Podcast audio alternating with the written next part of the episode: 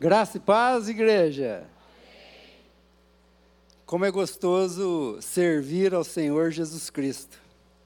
Mas antes de mais nada, vocês estão preparados para ouvir esse sotaque mineiro arrastado aqui mais uma vez?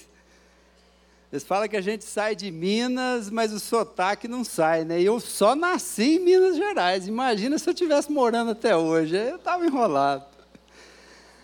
Confesso que mesmo tendo alguns anos de ministério, sempre que estou aqui no púlpito, dá aquele friozinho na barriga. E esse frio demonstra a nossa total dependência de Deus. Mas como o pastor Rafael disse, o tema é Nossa Igreja é Avivada. Uma igreja avivada estará proclamando o Evangelho aos perdidos. Mas hoje, através do meu testemunho, eu venho trazer esse evangelho a você, que está aqui presente, que está me ouvindo. Eu espero proclamar a vocês como um relacionamento com Cristo pode impactar no resultado das suas batalhas diárias. Como cristão, o nosso dever é proclamar o Evangelho. Mas antes de proclamar, nós temos que viver. E eu vivo o evangelho que eu proclamo. Por isso, Deus não chama pessoas perfeitas para fazer a sua obra, mas pessoas normais, cheias de falhas, limitações, como eu e você. Mas é o Espírito Santo quem nos corrige, quem nos capacita a proclamar esse Evangelho. Hoje eu vou trazer a vocês a minha história, a transformação de fé que houve na minha vida. Eu sou um empreendedor que somente aos 40 anos de idade se converteu. Até então eu só busquei realizações profissionais, metas a serem alcançadas, mas há 15 anos, Cristo mudou a minha história e capacitou um empresário a ser pastor. Eu passei a fazer o que Cristo mandou lá em Mateus 4,19. Sigam-me e eu os farei pescadores de homens. Há 15 anos eu tenho trabalhado para pescar homens para Jesus Cristo. Como o pastor já disse, meu nome é Júnior Arantes, sou membro aqui da Igreja Batista não há muito tempo. Me tornei membro de verdade o ano passado, porque eu ainda era membro da igreja que eu participava lá no estado de Rondônia. E eu fiquei um ano procurando igreja em São Paulo. E visitei inúmeras igrejas batistas, mas o dia que eu pisei na Igreja Batista do Povo, eu senti uma unção, um avivamento tão gostoso, e eu falei para minha esposa: é aqui. É aqui a nossa casa em São Paulo. E foi essa casa que Deus separou para me servir. Eu sou formado em fisioterapia, teologia e ordenado pastor pela Ordem dos Pastores Batistas do Brasil. Sou casado com essa linda mulher que está ali sentada, chamada Tatiane tenho dois lindos herdeiros, o Felipe e o Danilo. Também conto com a minha sogra, hoje aqui, veio de Rondônia, nos prestigiar aqui hoje. Eu sou empresário nos ramos de agronegócios, laticínios e hotelaria. Mas acima de todas as minhas conquistas profissionais, conquistar Jesus Cristo foi a maior conquista da minha vida. Mas o que moveu? Um dia, um executivo a levar a palavra de Deus. Pois meu sonho de infância nunca foi ser pastor. Mas pastor é um chamado, é uma ordem. Não tem como você recusar. Eu não tive como dizer não para Deus. Por isso, eu venho despertar hoje aqui em você. Você está preparado para receber Jesus Cristo na tua casa? Você está preparado para receber Jesus Cristo na sua vida? Como está teu relacionamento diário com Cristo? Você tem observado cada um dos seus passos, cada um dos seus comprometimentos, cada uma das suas falhas? Hoje, se você partisse para a glória, você está deixando aqui na terra uma herança ou está deixando um legado? Herança é você deixar bens, imóveis, patrimônios, que não são eternos. Mas legado é diferente. Legados são princípios, exemplos de vida e obediência na fé. Hoje, se você partisse para a glória, você estaria deixando um legado aqui na terra? Eu não sei como você entrou aqui hoje, mas eu tenho certeza de como irá sair, porque Deus derramou bênçãos na minha vida e também vai derramar na sua vida. Amém? Eu passei por três momentos muito únicos com Deus nessa minha caminhada de vida. O primeiro aconteceu aos 25 anos de idade quando eu tive certeza da existência de Deus. O segundo, somente aos 40, quando eu me converti e aceitei Jesus Cristo como Senhor e Salvador. E o último, após ordenado pastor. Aí eu tive a certeza, a importância do Espírito Santo habitar comigo e mudar a minha trajetória. Eu fui criado no interior de São Paulo, vivi numa família de classe média, com pais muito amorosos, meus pais já faleceram, mas fui criado dentro do catolicismo. E aos 13 anos de idade eu sofri uma grande dor quando meu pai faleceu. E pela primeira vez eu fiquei muito triste com Deus por ter tirado meu pai muito cedo, no começo da adolescência, e aquilo fez muita falta na minha vida.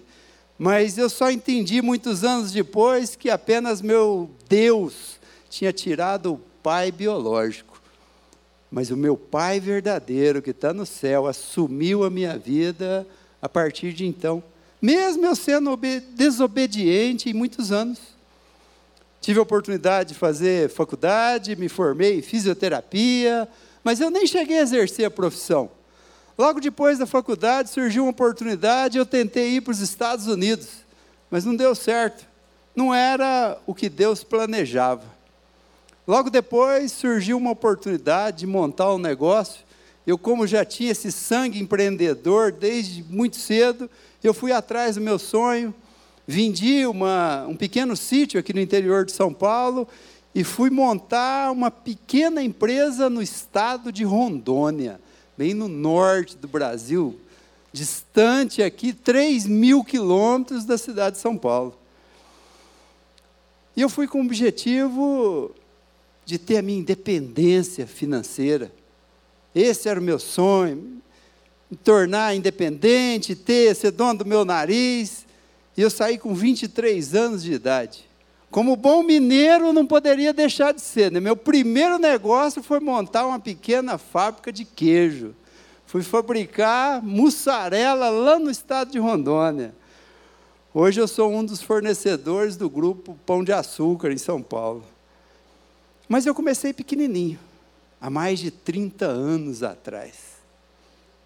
Rondônia era um estado muito carente, carente de estradas, carente de dificuldade elétrica. Vocês têm uma ideia, a cidadezinha que eu fui morar, a energia ligava 8 horas da manhã, desligava meia-noite. Aquilo era uma loucura. Calor, então, eles falam que tem duas estações no ano lá, tem a quente e a fervendo. Aí você escolhe qual das duas você quer participar.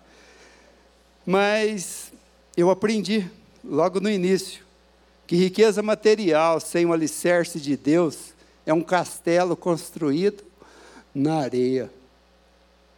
Dois anos depois de iniciar minha empresa, eu estava com 25 anos de idade, todo empolgado. Comecei a vender mussarela para o estado de São Paulo, e meu sonho quase morreu. numa venda de queijo aqui para um cliente. Esse cliente não me pagou. E ali estava todo o faturamento de um mês da minha empresa. Ali eu tinha que tirar o dinheiro dos funcionários, dos produtores que me entregavam leite, dos caminhões que puxavam. E aquilo desabou como uma bomba na minha vida. Eu tentei buscar, tentei receber, mas o cara tinha armado um golpe não só para minha empresa, mas para várias, e não me pagou. Na época ainda não tinha começado o plano real e a inflação, para vocês terem uma ideia, era 15% ao mês. Em 90 dias você já devia 45% no banco e mais os juros. Para um menino de 25 anos de idade, eu não estava preparado psicologicamente para passar por aquilo ali. E mais uma vez eu fiquei com raiva de Deus. Deus, eu vim aqui para trabalhar honestamente, para buscar um sonho. E por causa de uma pessoa desonesta, eu estou passando por essa vergonha toda. Tentei vender a empresa, não consegui. E as coisas foram se avolumando, a dívida foi aumentando, tomando uma proporção estratosférica. Chegou ao ponto que 90 dias depois a minha dívida era maior que o meu patrimônio. Não tinha mais saída. A minha empresa ia ser fechada em 15 dias. Foi quando eu passei pelo meu primeiro momento com Deus. Eu tinha 25 anos de idade em 1994. Ali eu tive a certeza que Deus existia. Eu cheguei em casa, abatido, triste, amargurado, porque eu ia sair, além de sair sem nada, eu ia sair devendo, e muito. E eu cheguei na minha casa e falei: Deus, a vida inteira, eu ouvi falar que o Senhor existe mas eu nunca tive certeza da tua existência. Até agora eu tentei sozinho resolver a minha vida, mas eu sei que eu não dou conta. Eu peguei uma Bíblia e falei: Deus, eu vou soltar essa Bíblia aqui e ela vai cair em algum livro. E eu vou ler esse livro inteirinho. Se o Senhor existir ao final da leitura, uma porta vai ser aberta eu vou poder falar o resto da minha vida que o Senhor existe. Mas se o Senhor não existir, vou soltar, vai abrir, vou ler, mas não vai acontecer nada. E eu vou dizer o resto da minha vida que não adianta buscar a Deus, porque Deus não existe. Eu soltei. A Bíblia caiu exatamente em Salmos. Primeiro capítulo, primeiro versículo. Feliz o homem que não anda segundo o conselho dos ímpios, nem se detém no caminho dos pecadores, nem se assenta na roda dos escarnecedores, mas o seu prazer está na lei do Senhor, e nele ele medita de dia e de noite. Aquilo mexeu com o meu coração de uma forma tão forte. Eu nunca tinha sentido a presença de Deus como eu senti naquele momento. E eu comecei a ler e comecei a chorar. Cada vez que eu lia mais um pouco, eu chorava mais um pouco. Mas Deus me mostrava o caminho. Aqui, na palavra de Deus, uma porta seria aberta. No capítulo 34, versículo 8, ainda complementava: procure descobrir por você mesmo, como o Senhor Deus é bom. Feliz aquele que encontra segurança nele. Vocês não fazem ideia do quanto aquilo tocou no meu coração de uma forma tão forte. E eu continuei lendo, eu não estava mais preocupado com o que ia acontecer, eu só estava preocupado em ter aquela sensação de Deus ali dentro comigo. E eu continuei, li vários capítulos de Salmos naquele dia.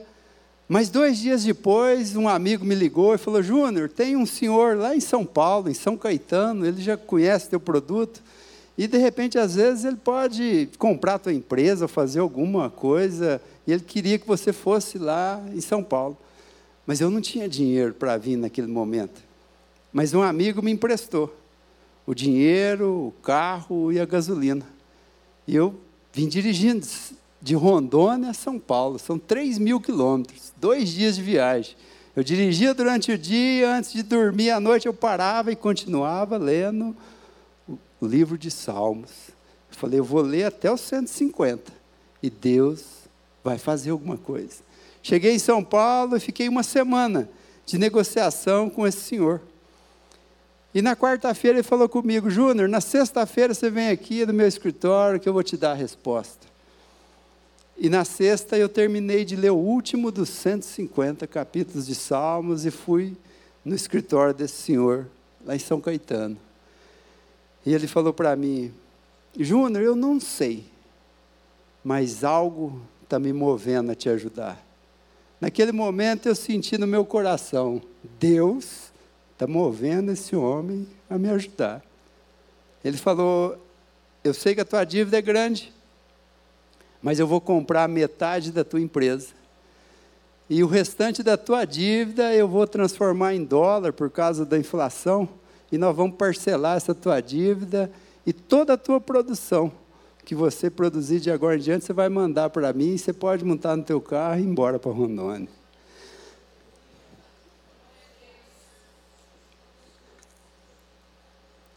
Eu não consegui sair daquele escritório, eu tranquei dentro de um banheiro e chorei, como eu nunca tinha chorado na minha vida.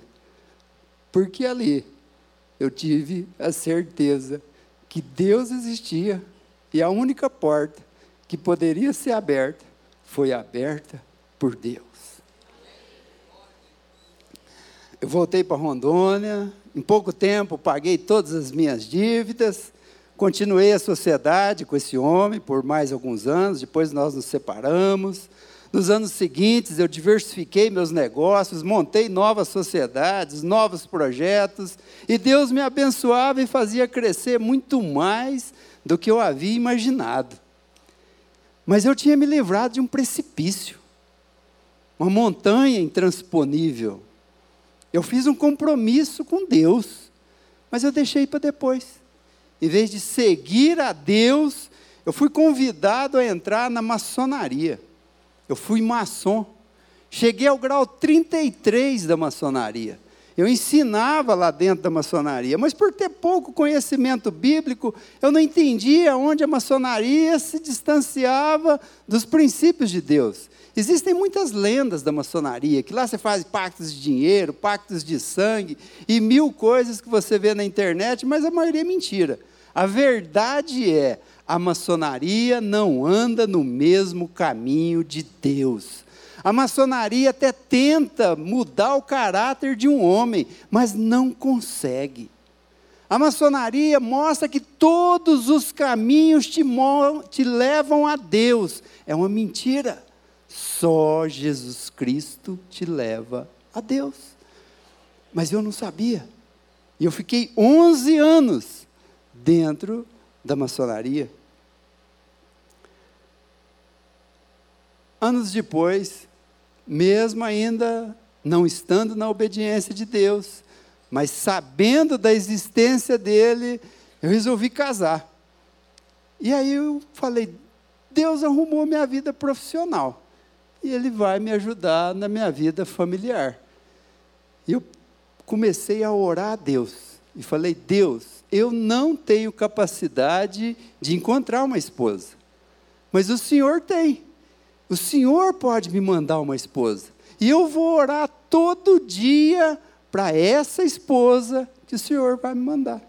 E eu falo para todos vocês que estão aqui solteiros: confia que Deus pode te mandar uma esposa e um marido muito melhor do que você possa imaginar.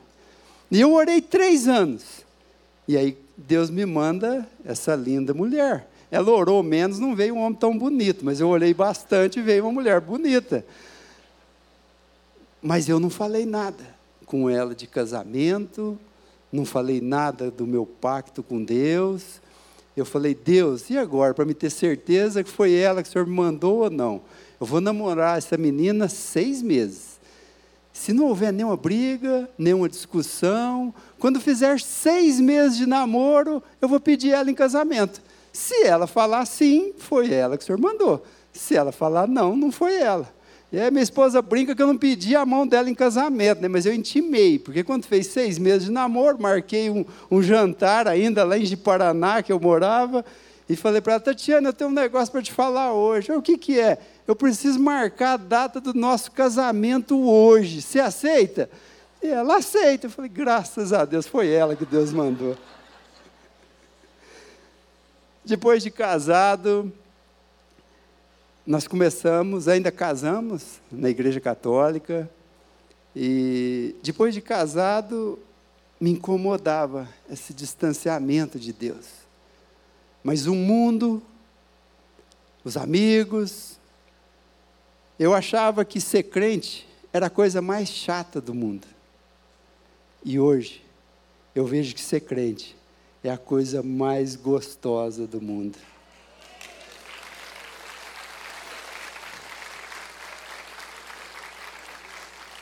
E eu falei para minha esposa: vamos começar a visitar igrejas evangélicas aqui em Jiparaná, para a gente escolher uma igreja. E nós começamos a visitar, e visitamos inúmeras denominações. Eu falo para as pessoas que não se preocupam com o nome da igreja, mas se preocupa se essa igreja tem Jesus Cristo como Senhor e Salvador. Mas um dia eu entrei dentro da igreja batista lá, e gostei e passei a frequentar.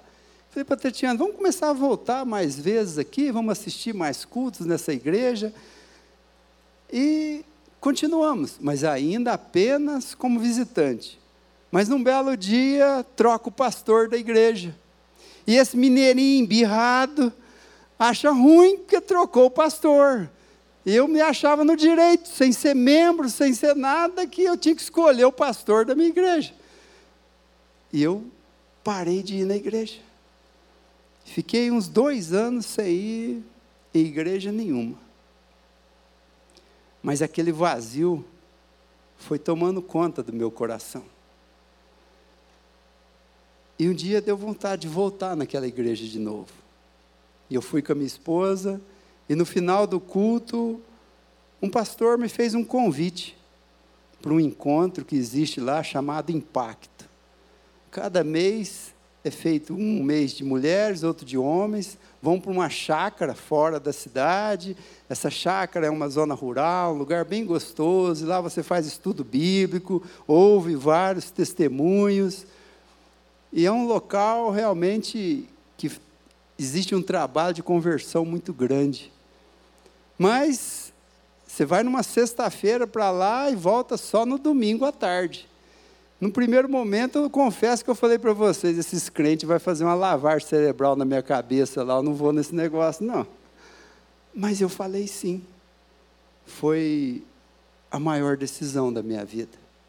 Eu fui para aquele encontro, um pouco ainda retraído, desconfiado, mas eu comecei a ver os testemunhos, as mudanças de vida, de várias pessoas, de vários níveis sociais.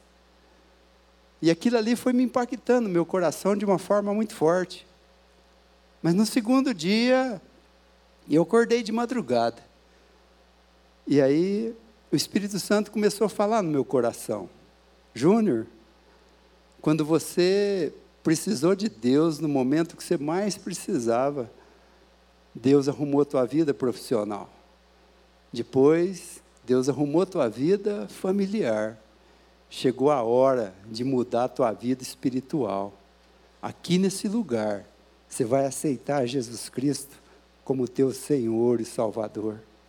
E Deus vai te fazer pastor. Eu confesso que num primeiro momento eu não estava acostumado a ouvir o Espírito Santo.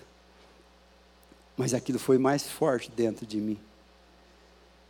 E eu, naquele dia, eu aceitei Jesus Cristo como meu Senhor e Salvador. Aquele dia mudaria a minha história para sempre. Eu não converti mais ou menos, eu converti para trazer mais pessoas comigo. E você tem que ter essa consciência onde você está. Deus não te chamou para a tua única conversão. Você é responsável pela conversão do seu marido, da sua esposa, dos seus filhos, dos seus irmãos, do seu patrão, dos seus amigos, de toda a tua família. Foi para isso que Deus te chamou. A partir daquele dia, começou, começou uma mudança muito grande em várias áreas da minha vida. Eu comecei a trazer os valores cristãos à minha família, aos meus negócios e a tudo na minha vida. Mas antes do meu batismo, Deus tocou no meu coração para deixar a maçonaria. E eu, em todos os lugares que eu evangelizo, aonde eu faço o meu trabalho missionário, às vezes os maçons vêm conversar comigo e eu explico claramente quais os motivos que me deixaram, fizeram com que eu deixasse a maçonaria. Mas eu fui um dos primeiros maçons a ir lá na loja, levar uma palavra e falar: olha, gente, eu estou aqui hoje para dizer para vocês que eu continuo amigo de todos vocês, mas é o último dia que eu piso num templo maçônico porque Deus tocou no meu coração. E os meus estudos bíblicos me mostraram que existem dois caminhos. Ou eu continuo dentro da maçonaria, ou eu sirvo a Jesus Cristo. E a minha opção foi servir Jesus Cristo.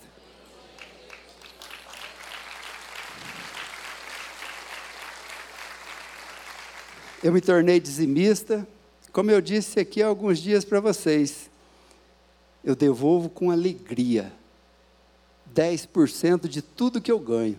Mas eu fiz um compromisso com Deus um dia, porque, como eu falei, eu tinha muito, é, vamos supor, preconceito de dízimo. Para mim, dízimo era dar dinheiro para pastor.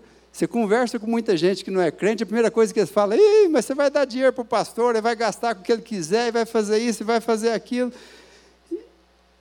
Mas ali Deus tocou no meu coração e eu fiz um compromisso com Ele. Deus, eu não vou devolver 10%, não. Eu sempre vou devolver mais de 10%. E nesses 15 anos, eu nunca devolvi 10%. Eu sempre devolvi de 11 para cima. E eu falo para você, não faça comércio com Deus como muitos acham que Deus é um balcão de negócio. Devolva com o teu coração aberto. Porque dízimo é obediência, humildade e amor. Obediência porque está na palavra de Deus. Amor, porque você tem que reconhecer que tudo que você tem foi Deus que te deu. E humildade para reconhecer que Ele é muito melhor que você para administrar a sua vida financeira. E foi isso que Ele fez. Eu achava que até 15 anos atrás eu era um ótimo administrador. Depois que eu deixei Deus administrar, eu vi que eu era um péssimo. Deus é dez vezes, mil vezes melhor do que eu sou. Um mês depois do meu batismo, eu fui convidado a voltar no impacto, mas agora para realizar meu primeiro testemunho como palestrante Ali foi o início do meu ministério.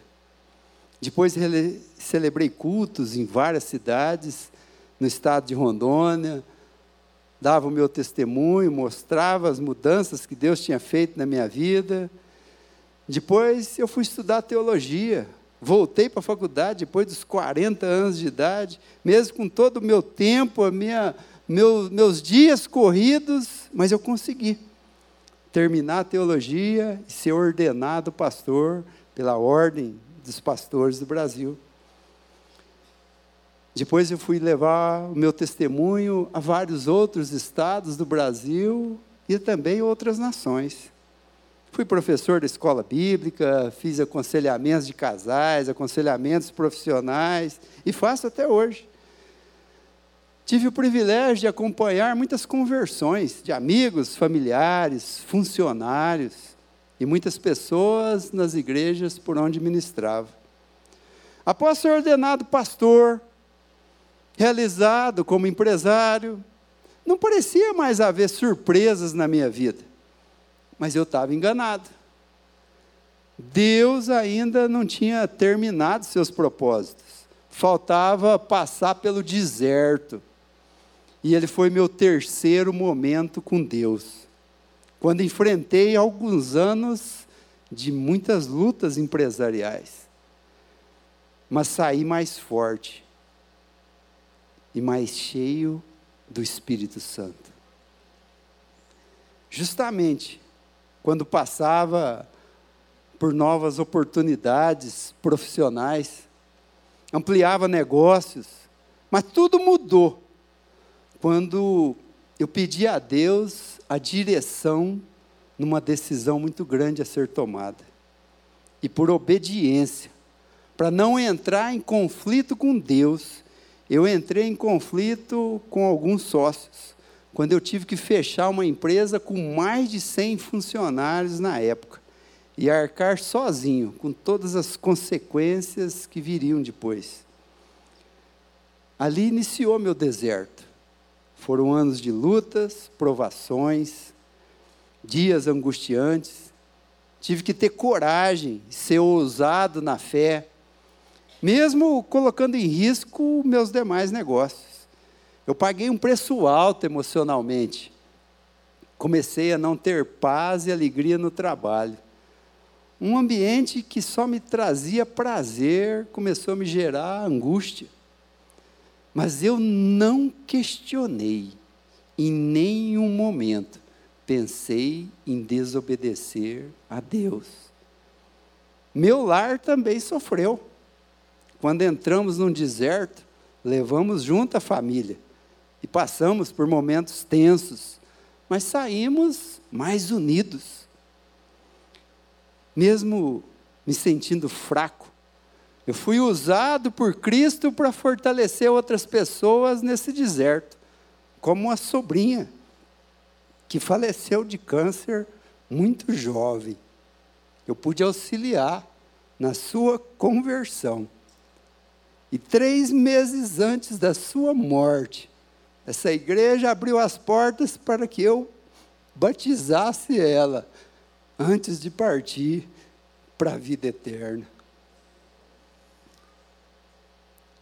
Houve momentos que eu até pensei em deixar a vida profissional. Pensei em vender as empresas, mas Deus não permitiu. Porque meu testemunho precisava motivar muitas pessoas a usar a fé em Cristo na solução das suas adversidades. Pois para tudo há um propósito.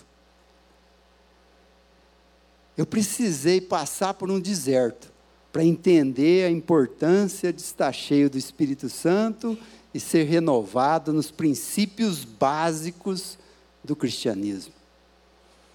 Primeiro aprendi a produzir o fruto do Espírito. Quando você está cheio do Espírito, você consegue produzir paciência, mansidão, domínio próprio, humildade, que, que muitas vezes eu tive dificuldade de produzir. Às vezes o sucesso cria uma cortina ao nosso redor e ela pode atrapalhar o nosso relacionamento pessoal com Cristo.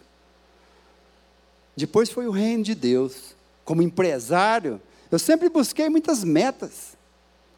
Mas eu aprendi que nenhuma meta, seja profissional ou pessoal, pode estar acima do reino de Deus. E finalmente veio a cruz de Cristo. Que eram meus sofrimentos diante de tudo que Cristo sofreu? O que eu passei foi apenas para renovar a minha aliança mais forte ainda com Cristo. Às vezes, você vai passar por crises, doenças, separações. Esses são desertos que todos nós podemos passar um dia. Mas o importante é saber lidar. Nós seremos testados por Deus. Muitos apenas vão murmurar, reclamar pelos sofrimentos que estão passando. Eu orei. Eu fui chamado pela fé.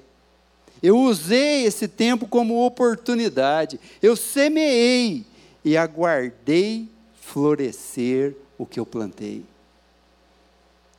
E é isso que você tem que fazer. É isso que você tem que usar E no final dessa luta, Deus me honrou. Eu tive que cair para Cristo me levantar. Eu tive que estar fraco para Cristo me fazer forte. Mas Ele transformou o impossível em possível na minha vida. Por isso, em Efésios 3,20 diz: Deus é aquele que é capaz de fazer infinitamente mais do que tudo que pedimos ou pensamos. Após essa passagem, eu fortaleci ainda mais a minha aliança com Cristo, praticando oito passos diariamente que for, me fortalecem todos os dias. E eu convido você também a praticar. O primeiro é fé. Sem fé é impossível agradar a Deus. O segundo é oração. Você tem que separar um tempo diário para Deus, mas esse tempo tem que ser significante. Não é um minuto você orando, correndo e gastando 24 horas com outras coisas. É um tempo ideal de oração. O terceiro é perdão. Aprenda a perdoar. Não carrega mágoas, rancores no seu coração. Isso te dá uma paz e uma tranquilidade que só Cristo pode te dar. O quarto é paciência eu era muito para ontem, para depois, tem que acontecer agora. Aprenda a esperar o tempo de Deus. Para tudo tem seu tempo. E às vezes as coisas não aconteceram ainda na sua vida, porque Deus ainda não permitiu. O tempo é dele. Depois vem persistência. Quantas pessoas desistem dos seus sonhos na primeira queda? No primeiro erro. Eu errei muitas vezes na minha vida, eu caí muitas vezes na minha vida, mas eu me levantei e busquei novos sonhos, novos objetivos, e é isso que você tem que fazer todos os dias. Aprenda com seus erros, aprenda com suas quedas. Depois vem a coragem.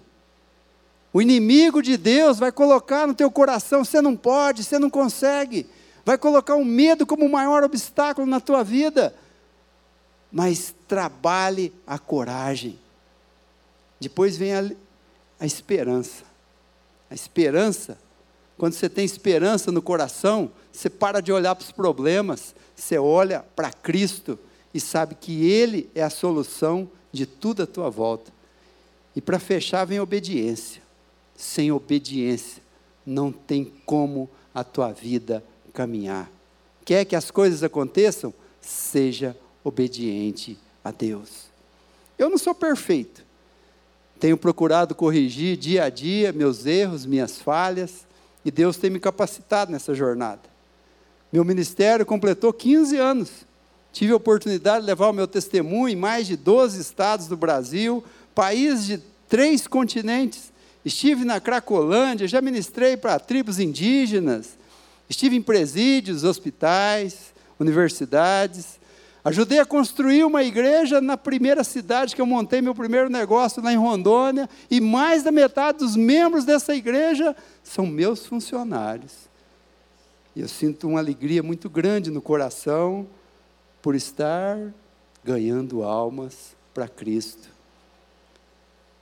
Em janeiro, como o pastor Rafael disse, eu fui fazer uma viagem com a minha família para os Emirados Árabes. E orei a Deus para que me desse a oportunidade de levar uma palavra lá. E Deus abriu uma porta para me levar o meu testemunho, não só para brasileiros, para mais de uma quantidade grande de imigrantes, vietnamitas, tailandeses, paquistaneses, esse mineiro que não fala inglês, mas tinha alguém traduzindo lá por mim e Deus abrindo portas. Hoje, além dos compromissos profissionais, eu tenho esse ministério missionário, sirvo na Batista do Povo, também pertenço ao conselho da ABCP, que faz esse trabalho magnífico com os moradores de rua em São Paulo. Também tenho um ministério num condomínio na cidade de Porto Feliz. E também continuo auxiliando nos impactos no estado de Rondônia. Eu sei que tenho duas missões na terra.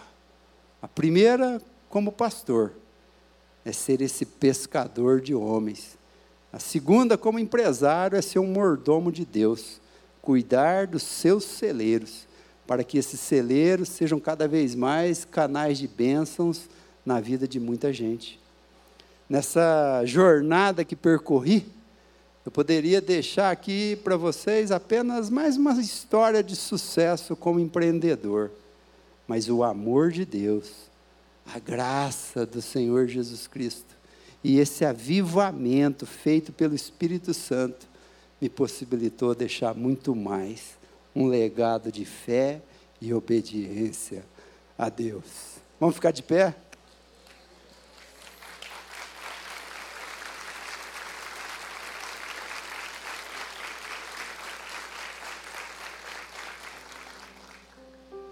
Eu quero que nesse momento você abaixa a tua cabeça e começa a refletir um pouquinho mais sobre a, a tua vida, sobre o quanto você pode melhorar o teu relacionamento com Cristo. Servir a Cristo não é fácil, mas quando a gente vê o amor dele demonstrado em nossas vidas, se torna impossível não segui-lo. Eu não sei como você chegou aqui hoje. Quais aflições você trouxe? Quantas frustrações? Talvez alguns pecados estão afastando o teu relacionamento com Cristo, seus medos, mas Cristo te ama e se importa com você. Eu não sei se você chegou aqui dentro de um deserto, um vale profundo, se você chegou aqui necessitando de cura, a sua esperança está pequena, a tua coragem está pequena. Talvez você veio aqui porque precisa restaurar a tua vida, o teu casamento. Deus te conduziu por caminhos difíceis, mas Ele sabe que você pode suportar.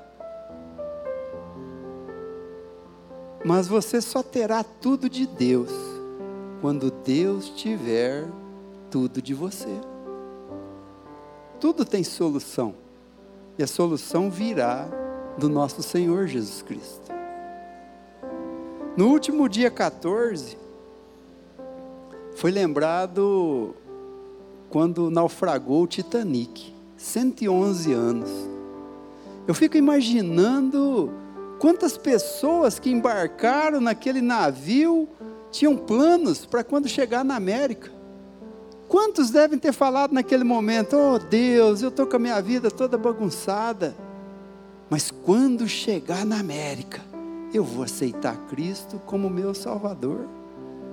Quantos podem ter dito ali no porto: Deus, quando eu casar lá na América, eu vou aceitar Cristo como meu Salvador. Quantos podem ter dito: Deus, eu estou saindo daqui sem nada, eu tenho um sonho a ser alcançado na América e quando eu alcançar esse sonho, eu vou aceitar Cristo como meu Salvador. Mas muitos daqueles não sabiam que milhares de vidas seriam ceifadas naquele 14 de abril fatídico. Eu quero que você feche seus olhos agora. Olhe para Deus. Olhe para a sua volta olha ao seu redor.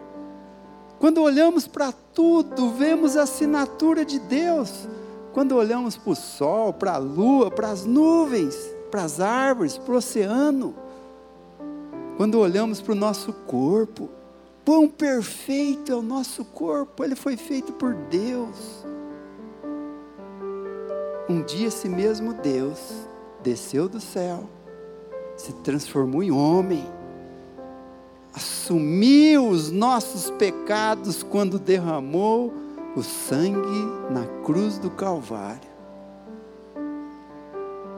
Talvez você chegou aqui como aquele filho pródigo da parábola. tem andado longe da casa do Pai, mas agora percebeu que está vivendo de migalhas, de sobras, e sabe que na casa do Pai existem muitas moradas. Se tem alguém aqui que ainda não aceitou Jesus Cristo e quer aceitá-lo nesse dia de hoje, levante a sua mão. Eu quero orar por você. Porque Deus está aqui. O Senhor Jesus Cristo está aqui. Ele quer te abençoar. Ele quer te cuidar. Talvez você aceitou, mas afastou dos caminhos de Cristo. Levante a sua mão, eu quero orar por você.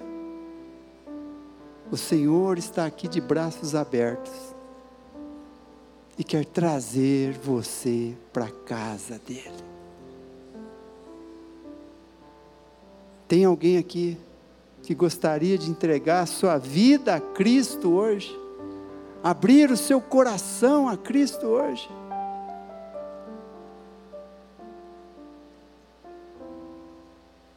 Não deixe para amanhã. Não faça como aqueles que fizeram promessas no porto. Nós não sabemos o dia da manhã, nós não sabemos o que possa vir a acontecer. Hoje é um dia de promessas, hoje é o dia que Cristo te chama para estar na morada dEle. Mas eu também quero orar por você, que talvez esteja passando por um deserto.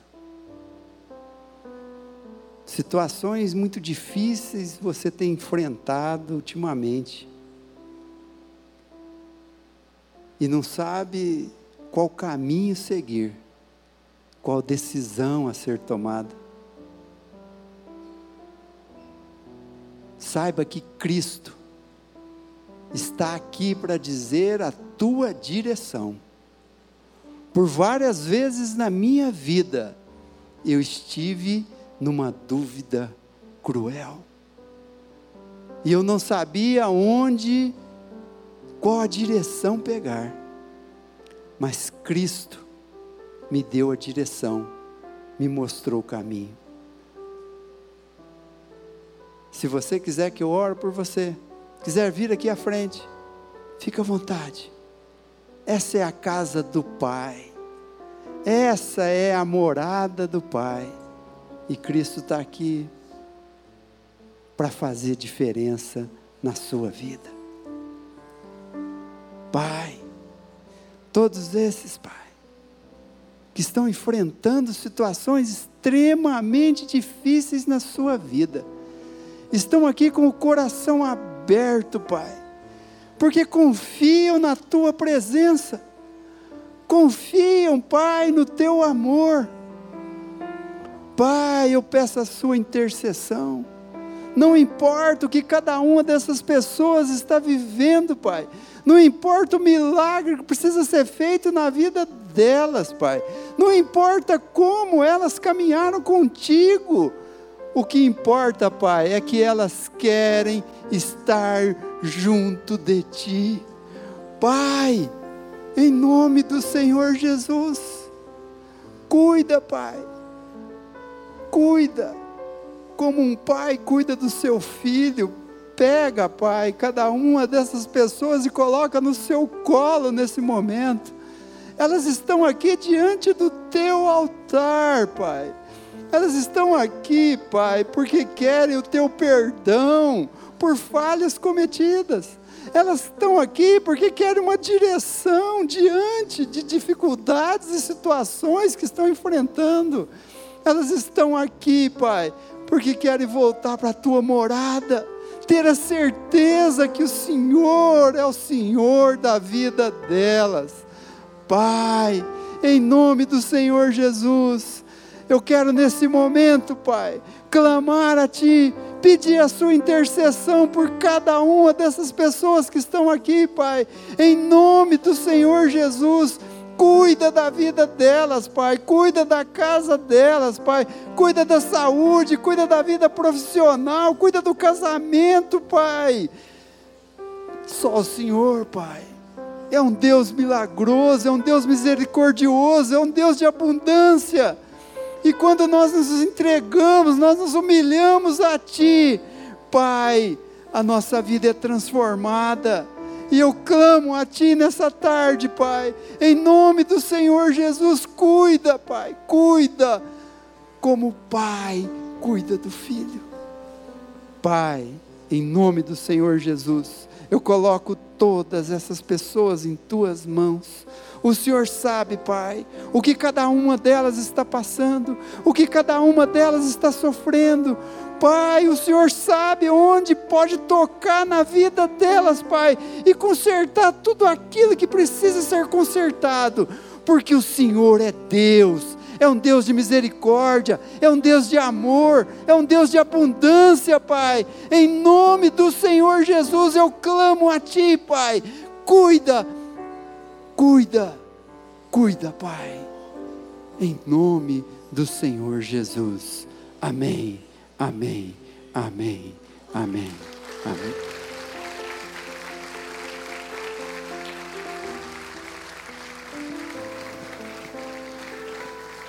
Você que está aqui à frente, deixa eu só falar uma coisa aqui ao seu coração e para toda a igreja. O nosso Deus é um Deus perfeito e ele não falha. Para mim, diante de tudo que nós ouvimos aqui, há um ponto alto.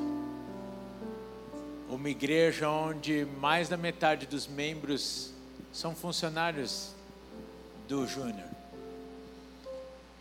Porque para mim esse é o ponto alto, porque o Senhor levantou com este propósito de ganhar almas para o Senhor Jesus Cristo.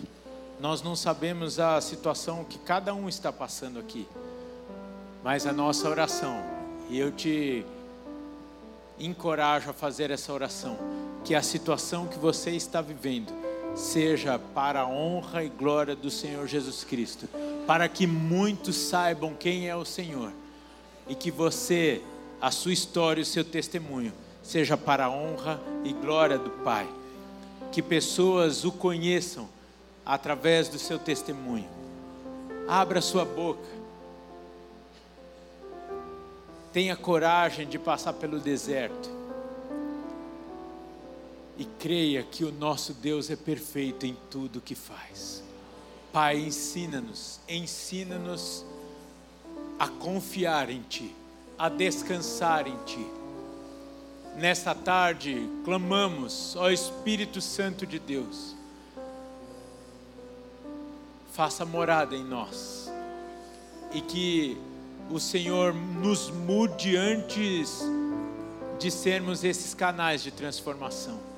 Como já foi orado aqui hoje, que sejamos transformados dia após dia, dia após dia, e que a nossa vida e os testemunhos que virão através da nossa vida, seja para que o Senhor seja conhecido.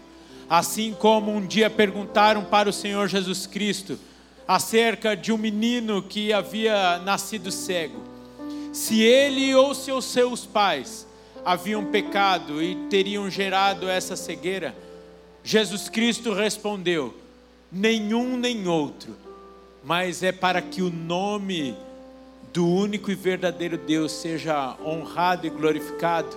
E ali Jesus cuspiu, fez uma lama e colocou nos olhos daquele homem, e ele passou a ver. Que seja este milagre também na sua vida. Que o toque do Senhor seja na sua vida, para que ele seja conhecido, para que o nome dele seja glorificado. Que a vida de cada um de nós aqui seja, como oramos no começo, um testemunho vivo de um Deus que está vivo e que é o mesmo ontem, hoje e será eternamente. Um Deus de milagre, um Deus de poder. Enche a tua igreja com esta sabedoria, ousadia e graça para vivermos a tua vontade, ó Pai. E que o amor de Deus, o Pai, a graça de Jesus Cristo, Filho, a comunhão e as doces consolações do Espírito Santo de Deus seja na sua vida, na sua casa, hoje, muito especial nessa semana e para todos sempre. Amém, amém e amém. Bora vivermos tudo aquilo que Deus tem para nós, para a honra e glória dele. Vão na paz Senhor e até domingo que vem, queridos.